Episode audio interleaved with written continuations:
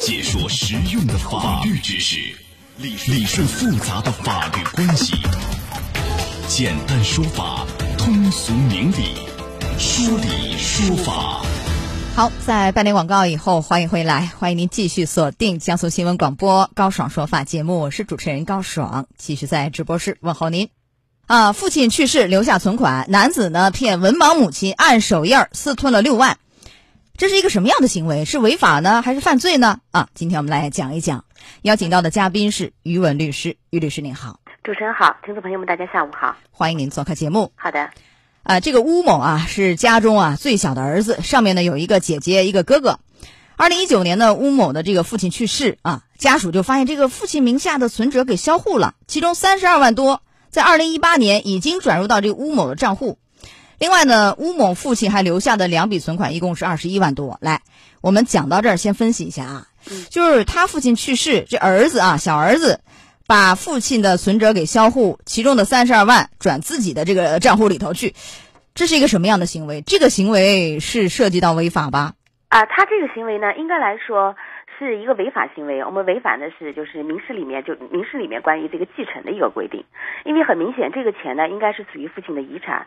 那么在他父亲去世之后，这个遗产应该发生一个法定继承，而他把这个钱转到自己的卡上，其实是剥夺了他的母亲，包括他另外的一个兄弟姐妹的这个相应的这个继承权。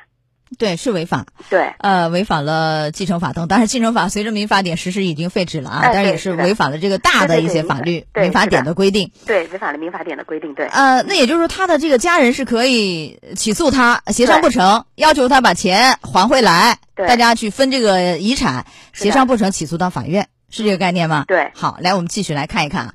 所以一家人呢是对簿公堂，要求要平分这个遗产。后来呢，就法院调解啊，双方达成一个协议。这二十一万多的存款呢，是由乌某的哥哥姐姐啊和母亲继承，然后再由这个乌某呢，从得到的三十二万元多啊，返还母亲陈某六万，是分两次，在二零二零年七月底以前分两次付清。结果呢，到了去年的十一月十一号，这乌某啊，事先呢帮着不识字的这个母亲陈某啊，好心的啊，我们打引号的，打印好了一份就写明已经收到六万元现金的这样一个收条，随后呢，准备六万的现金。来到母亲陈某住处，然后把这个现金啊放桌子上啊，声称要履行法院的生效法律文书。然后呢，这个乌某要求母亲陈某呢，在这个收条上按一个手印儿，还让自己的儿子在一旁拍照录视频，取得了这收条一系列证据以后，他这个乌某把六万块钱现金重新揣自己腰包又走了。嗯，这个行为又涉嫌了什么样的一些违法？有刑事问题吗？呃，这个行为呢，从民事这个角度上来讲啊，他应该是伪伪造证据，就是说妨碍了司法公正。因为很显然，这个案子的话，作为他母亲来讲，他是可以申请法院强制执行的。那么他在这个执行的过程之中，其实乌某是用这样的方式，就严重的妨碍了司法公正。所以从这个角度上来讲的话呢，可以对他进行司法上面的罚款和拘留。刑事问题够不上吗？妨害这个司法公正、伪造证据或其他的一些。呃，类似于虚假诉讼啊，也是这一类的。对，有没有严重到涉及到刑事问题啊？这个是第二层，就是说，首先第一个，先是由人民法院根据情节的轻重对他进行这个罚款和拘留。那么构成犯罪的，或者说是情节特别严重的，也构成了我们刑法上面所讲的三百零六条的伪造证据罪。呃，量刑的幅度呢是三年以下有期徒刑，情节严重的话呢也是三年到七年的有期徒刑。他这个案件会涉及到吗？我看法院好像是最后是，呃，依法作出罚款两万的一个处罚，对，刑事问题没够得上，对，啊。呃，我想呢，他刑事问题没够得上的原因呢，是因为这个乌某后来在就是法院已经强制执行了，法官在找他谈话之后，那么他主动的认识到了自己的错误，并且把这个六万块钱又交给了母亲。也就是说，他前面的情节虽然恶劣，但是最后他改正过来，并且没有造成特别严重的后果，就是说他母亲没有因为这个没有拿到钱，所以说呢，他还。只是就是说，法院这个层面对他进行罚款，那么刑事案件呢，他没有到达这个刑事案件的这个程度啊，这是可以的，是吧？就是对，即便是情节比较严重，后来又认罪悔罪啊，然后又积极去还这个钱，就可以不用追究刑事问题，是吧？对，呃，对，一般来讲是这样子，而且呢，对方呢是母亲，那么如果母亲这块对他这个行为一开始呃不认可，到法院去这个申请执行，但是儿子把这个钱给了以后，母亲也表示出了谅解，那么这个角度上来讲呢，刑事他一般是不作为刑事案件来处理的。对，就是家人之间是吧？亲属之间啊，一般是呃不作为这个刑事案件处理，有这样的一个说法的。好，那就是六万要还给他妈妈，然后呢还包括利息吧？是的，利息啊，嗯。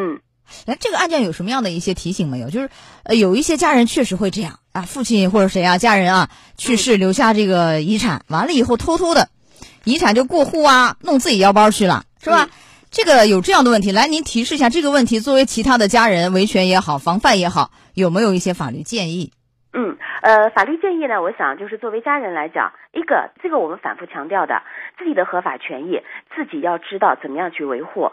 那么当这个呃违法行为发生，或者是有可能发生的之前，就一定要提前预防，拿起法律的武器，也能够得到呃更好的这个。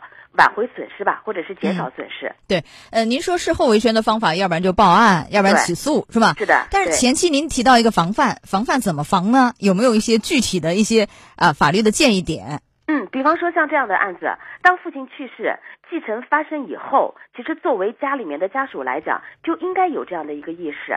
呃，遗产的范围有多少？那么到底有多少钱？然后这个钱目前是在什么样的状态？那我想，其实这个防范应该就是从这个角度，就是你知道这个事情发生了，那么你有可能有哪些权益，自己要事先要知道，你才有可能会让自己的权益不受到侵犯。好，来到这儿结束我们的说理说法，也非常感谢于文律师。好，于律师再见，主持人再见。